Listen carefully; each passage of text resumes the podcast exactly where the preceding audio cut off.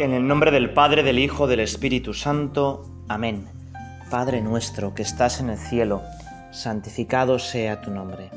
Venga a nosotros tu reino, hágase tu voluntad en la tierra como en el cielo. Danos hoy nuestro pan de cada día. Perdona nuestras ofensas como también nosotros perdonamos a los que nos ofenden. No nos dejes caer la tentación y líbranos del mal. Amén. Estamos en el tiempo de Navidad, pero queremos seguir repasando contigo, Señor, el Evangelio de San Marcos. Y llega el momento de la pasión. Y puede parecer que Navidad y pasión son dos cosas totalmente diferentes, muerte y vida, dos contrarios. Y no es así. Te voy a leer un poema de Lope de Vega que precisamente habla de esto. Las pajas del pesebre Niño de Belén, hoy son flores y rosas, mañana serán hiel. Lloráis entre las pajas, de frío que tenéis, hermoso niño mío, y de calor también. dormir, Cordero Santo, mi vida, no lloréis, que si os escucha el lobo, vendrá por vos mi bien. Dormid entre las pajas, que aunque frías las veis, hoy son flores y rosas, mañana serán hiel. Las que para abrigaros tan blandas hoy se ven, mañana serán espinas en corona cruel. Mas no quiero deciros, aunque vos lo sabéis, palabras de pesar en días de placer, que aunque tan grandes deudas en paja cobréis, hoy son flores y rosas, mañana serán hiel. Dejad el tierno llanto, divino Emanuel, que perlas entre pajas se pierden sin por qué. No piense vuestra madre, que ya Jerusalén previene sus dolores y llore con José, que aunque pajas no sean corona para rey, hoy son flores y rosas, mañana serán hiel. Es decir, Jesús nació, pero él ya sabía que tenía que morir. Él ya sabía que los hombres íbamos a serle ingratos. Quizá alguna vez ya has oído esta comparación que he puesto, pero me parece que es pues muy certera en estos días. Imagínate que eres un experto informático que has desarrollado un juego que te ha costado 40 años mm, desarrollarlo, has pensado en cada personaje, en cómo se mueve. Hoy en día los videojuegos mueven más dinero que el cine y se diseña hasta cada cabello y cada cabello se mueve de una manera independiente del resto tienen un nivel de perfección ya increíble. Bueno, pues tú todavía mucho más. 40 años de tu vida para crear unos personajes, pues que al final decides que van a ser libres. Y bueno, empieza el juego y ese juego es un desastre. Empiezan a matarse unos a otros, a torturarse, están fastidiando todo el sistema operativo, el ordenador empieza a hacer unos pitidos horribles, están llenando de virus toda la red, eh, la policía te va a ir persiguiendo por los virus que estás metiendo, que estás tirando, tumbando sistemas operativos y un desastre. ¿Qué podrías hacer? Bueno, pues aquí muchas veces lo pregunto esto. Todo el mundo dice, pues apagar el ordenador, matar a los muñequitos, eh, acabar con ese programa. Pero claro, es que eso es tirar 40 años de tu vida. Es asumir que tú has fracasado. Una segunda respuesta es, bueno, pues los programas mejor, les quitas la libertad. Y muchas veces sí que parece que, que el problema es la libertad. Si los muñequitos harían exactamente lo que tú dices, pues no habría ningún problema. Otros dicen, bueno, pues se hace un muñeco más potente que ponga orden, que aquellos que se porten mal les castigue. Bueno, fíjate que Dios tiene ese problema, ¿no? 15.000 millones de años de evolución y esto es un desastre. 36 ¿Eh? millones de niños muertos de hambre, 2 millones de, de niñas sobre todo explotadas sexualmente, unas diferencias económicas increíbles, ¿no? Que 800 millones de agua, de, perdón, 800 millones de personas no tienen agua en sus casas, por no hablar pues de, otros problemas, ¿no? Muchísima gente que no tiene sentido para vivir, la principal causa de muerte entre los jóvenes en nuestra sociedad es el suicidio, Tantísima gente pues que piensa que lo único que cuenta es el dinero, el placer. ¿Y qué hace Dios? ¿Y qué hace Dios? Y este es el problema. Porque Dios no nos destruye, aunque, en fin, algunas veces, ¿verdad? Hay algún sacerdote que dice juicio final cuanto antes ya, ¿no? O nos vamos a extinguir solos. Dios no nos destruye, Dios no nos hace más tontos. el problema de la libertad es un Dios que se ata las manos. Y quizá esto es lo que contemplamos sobre todo en Navidad. Un Dios que se hace tan pequeño que no puede hacer nada, que solo puede ser amado. Y tampoco manda un superprofeta que nos obliga a portarnos bien, tampoco castiga el pecado en el acto con unos rayos, ¿Qué hace Dios? Bueno, pues yo les digo muchas veces a los chavales, ¿se os ocurriría meteros dentro del ordenador para intentar arreglarlo? Hay más distancia entre nosotros y Dios que entre nosotros y un muñequito del ordenador. Dios se mete dentro de nuestro ordenador. Dios se hace pequeño. Y ese Dios que se hace pequeño, ese muñeco que se metiría dentro del ordenador, ya sabría que lo iban a matar ya sabría que su muerte iba a arreglar el ordenador. Y por eso Jesús se, se deja hacer. Te voy a leer el pasaje de San Marcos con el que vamos a meditar para que vayamos pensándolo. Dice así.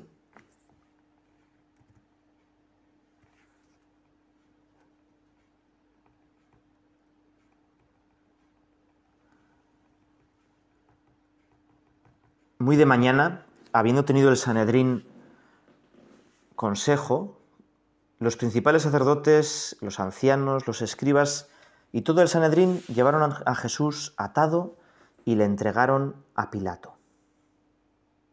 Pilato les preguntó, le preguntó a Jesús, ¿eres tú el rey de los judíos? Respondió Jesús, tú lo dices. Los principales sacerdotes le acusaban de muchas cosas. Otra vez le preguntó Pilato diciendo, ¿No respondes nada? Mira de cuántas cosas te acusan. Pero Jesús ni aun con eso respondió. De modo que Pilato se asombraba. Ahora bien, Pilato en el día de la fiesta le soltaba un preso, cualquiera que le pidiesen. Y había uno que se llamaba Barrabás, preso con sus compañeros por un motín que habían cometido en una revuelta, llegando a asesinar. Y viniendo la multitud comenzó a pedir que se hiciese como siempre les había hecho. Y Pilato le respondió diciendo, ¿Queréis que os suelte al rey de los judíos? Porque conocía que por envidia le habían entregado los principales sacerdotes. Pero los principales sacerdotes incitaron a la multitud para que le soltase más bien a Barrabás Respondiendo Pilato, les dijo otra vez, ¿Qué queréis pues que haga con el que llamáis rey de los judíos? Y ellos volvieron a dar voces, Crucifícale, crucifícale. Pilato les decía, Pues qué mal ha hecho. Pero ellos gritaban aún más, Crucifícale, crucifícale. Y Pilato, queriendo satisfacer al pueblo, le soltó a Barrabás y entregó a Jesús después de azotarle, para que fuese crucificado. Bueno, conforme vais escuchando pues este relato del juicio de Jesús, pues uno se le va poniendo los pelos de, de gallina, ¿verdad? La carne de gallina, los pelos de punta, porque la multitud a la que había hecho tantísimos milagros, que tanto había ayudado, que era su pueblo, el pueblo que él sabía que Dios había elegido, que lo había cuidado, para que no perdieran la fe, para que siguieran unidos, empieza a decir, crucifícale, crucifícale. Nosotros solemos hacer una especie de teatro, de la pasión y la parte pues, más grande, casi todos los niños, les pongo de pueblo judío y solo tienen que decir eso, crucifícale, crucifícale. Y es que en este juicio a Dios, tú y yo, ¿cuántas veces le decimos, crucifícale, crucifícale? ¿Cuántas veces le decimos en mi vida, yo Señor, no quiero que estés en mi vida, sal de mi vida. Yo, Señor, pienso que eres como un competidor que me estorbas. Por eso hoy, en este rato de oración, queremos pedirte perdón, Señor.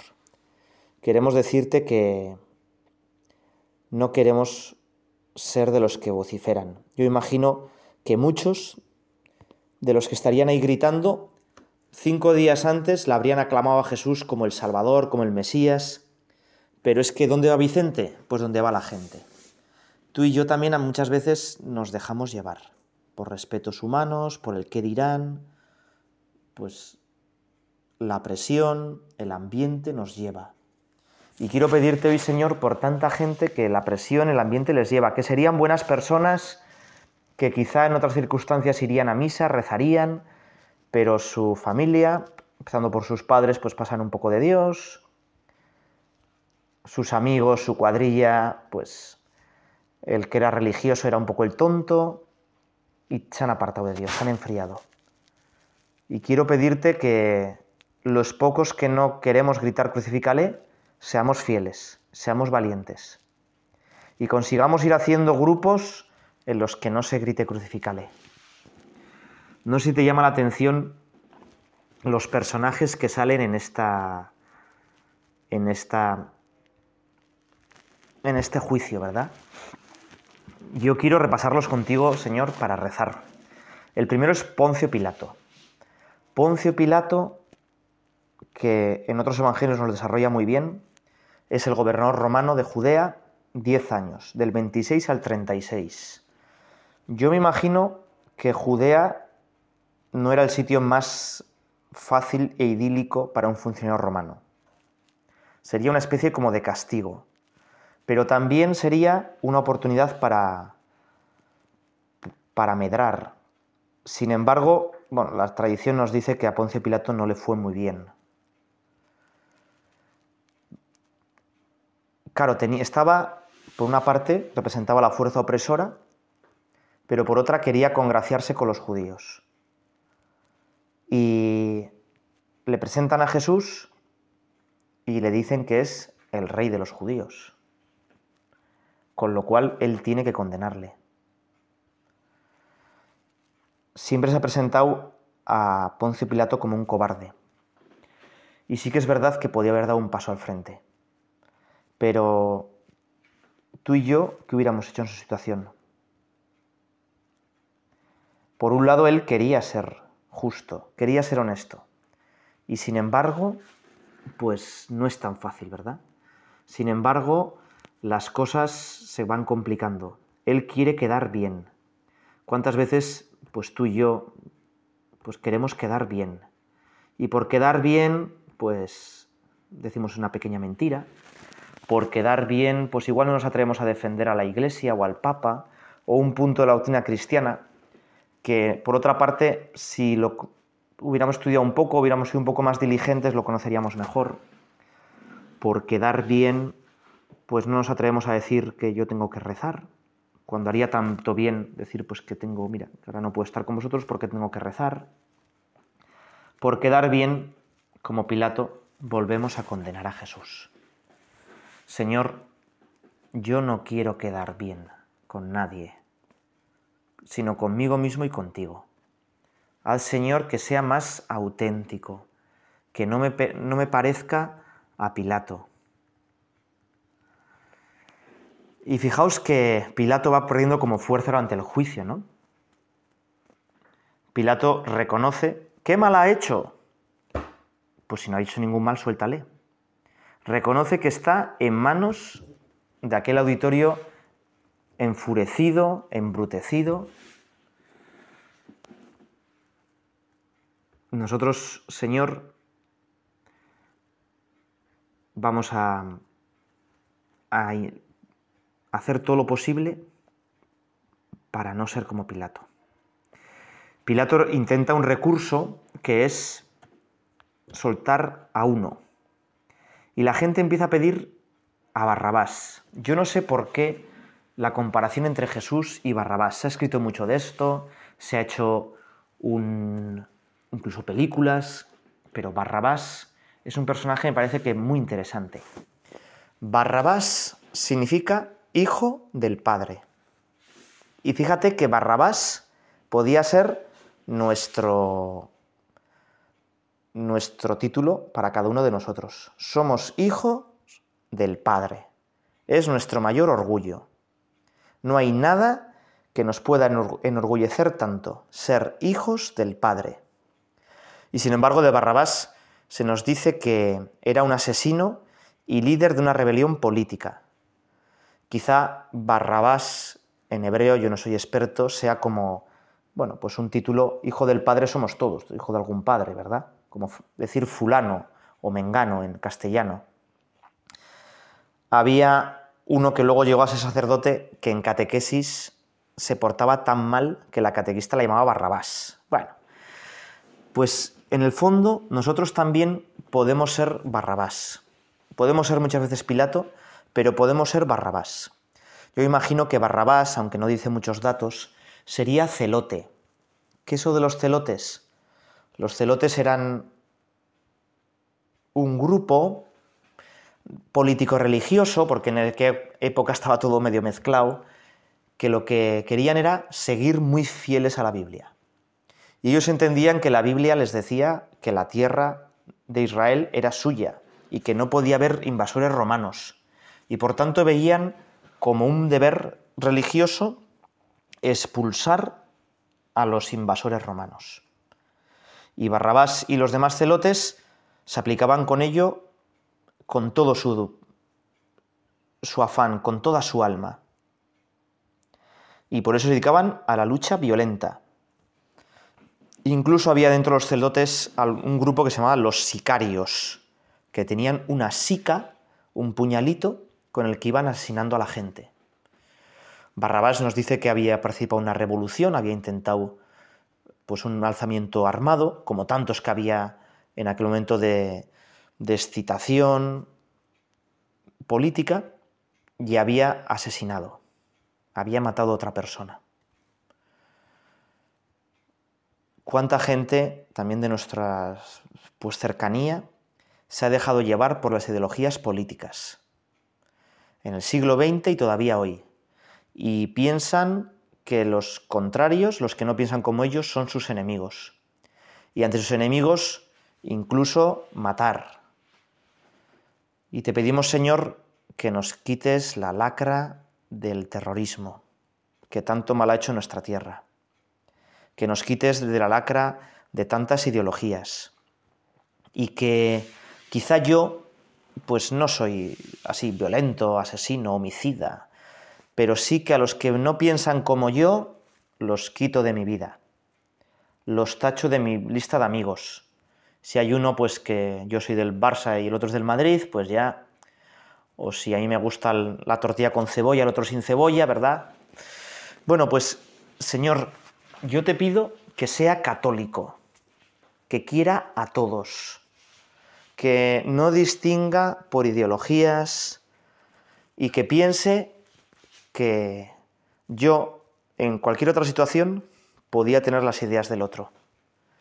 Incluso podía no conocerte y no amarte. Y por eso que te trate con misericordia. Yo me imagino en este juicio, cuando la gente dice Barrabás, soltar a Barrabás, Jesús mirándole con infinita misericordia en esta ficción que te digo de la película, Barrabás se convierte.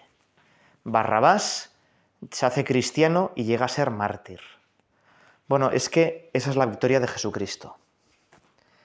A veces les digo a los chavales, ¿cuál es el superhéroe que más os gusta? Y entonces todos me dicen, pues Batman, porque es el más listo. No, Superman, porque es, tiene mucha más fuerza.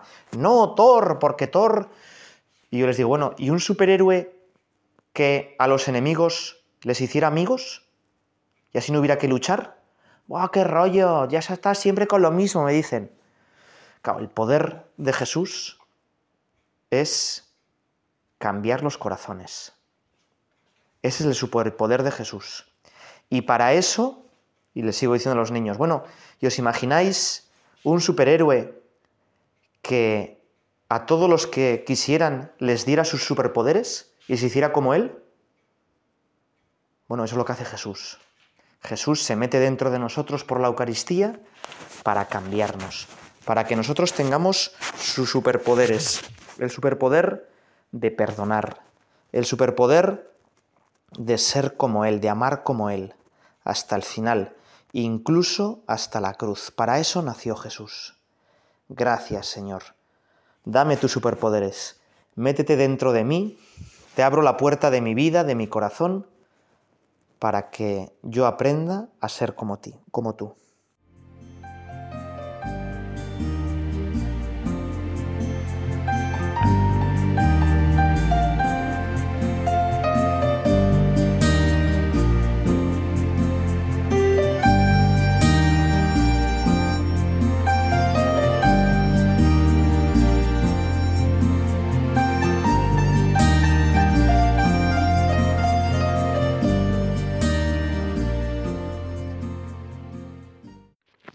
Hemos estado pensando en Pilato, en Barrabás, y podíamos pensar también en la gente del pueblo, los sumos sacerdotes, pero la figura más impresionante de este pasaje es Jesús.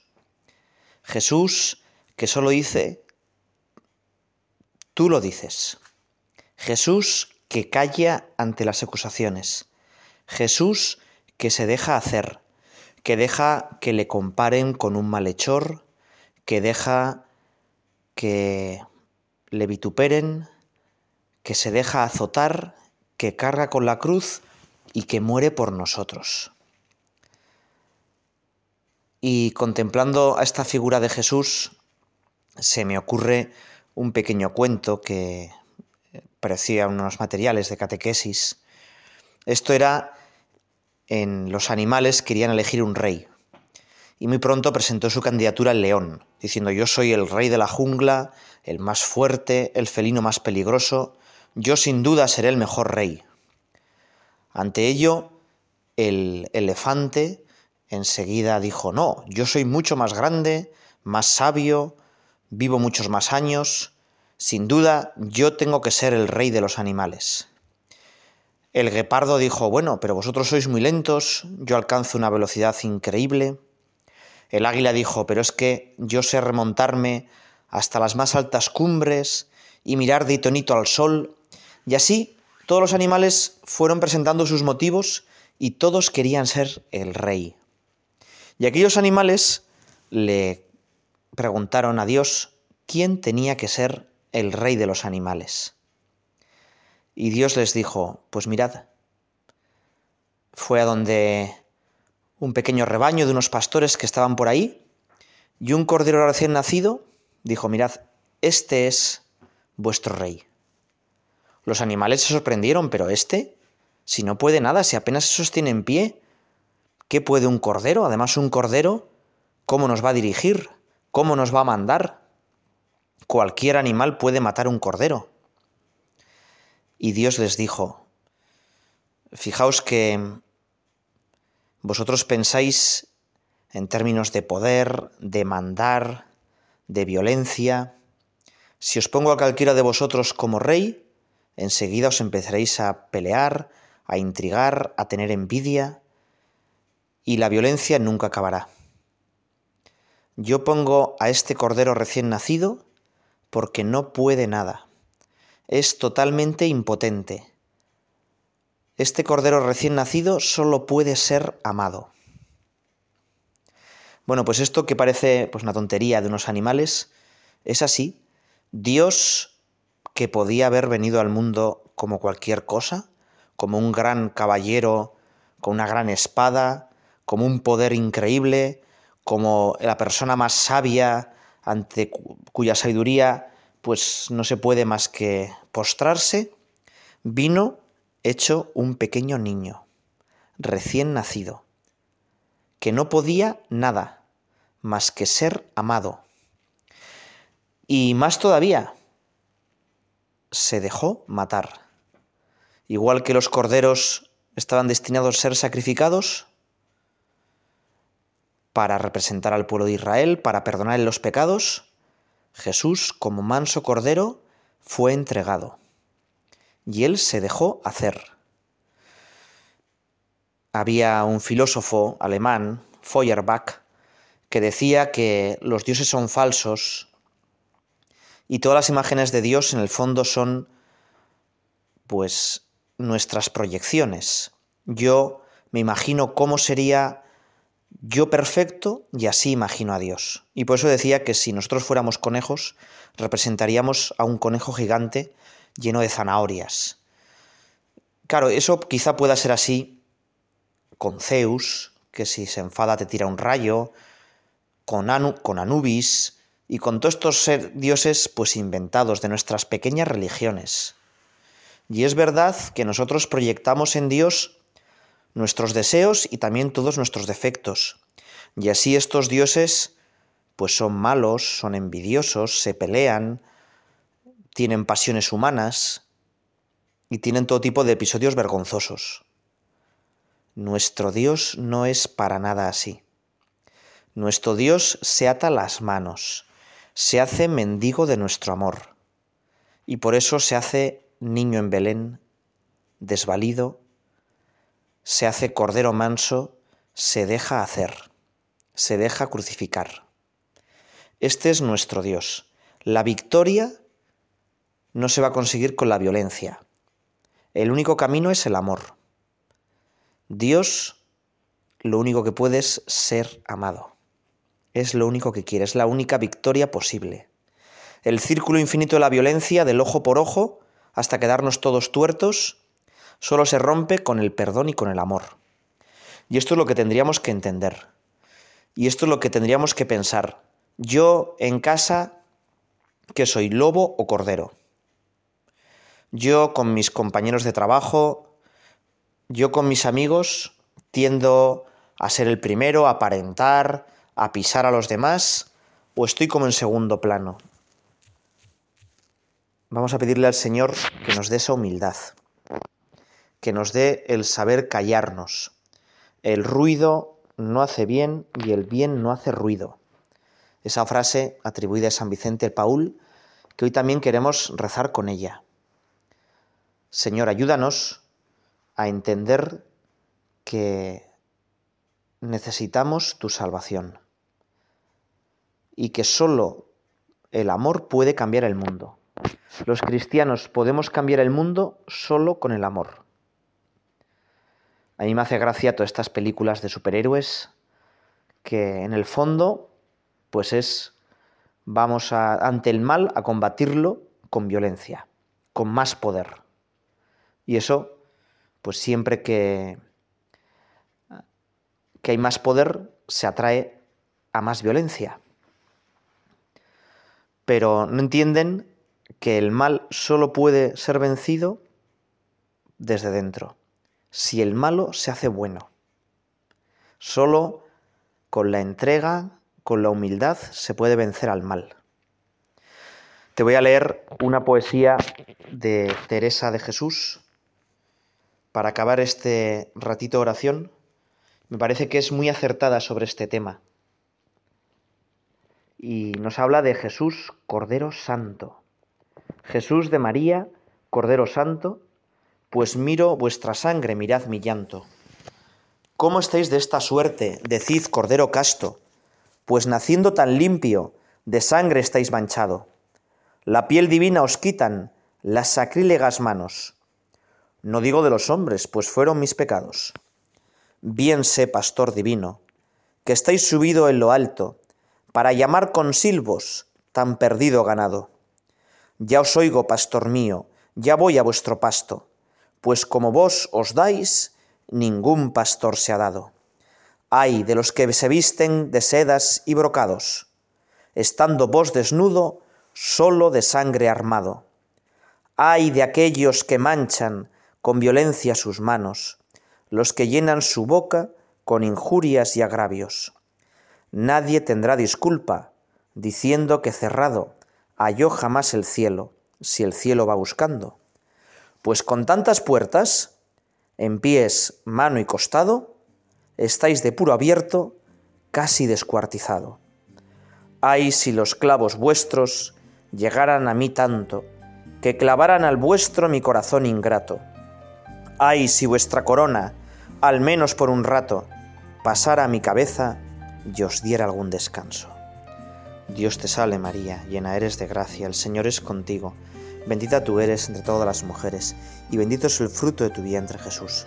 Santa María, Madre de Dios, ruega por nosotros pecadores, ahora y en la hora de nuestra muerte. Amén.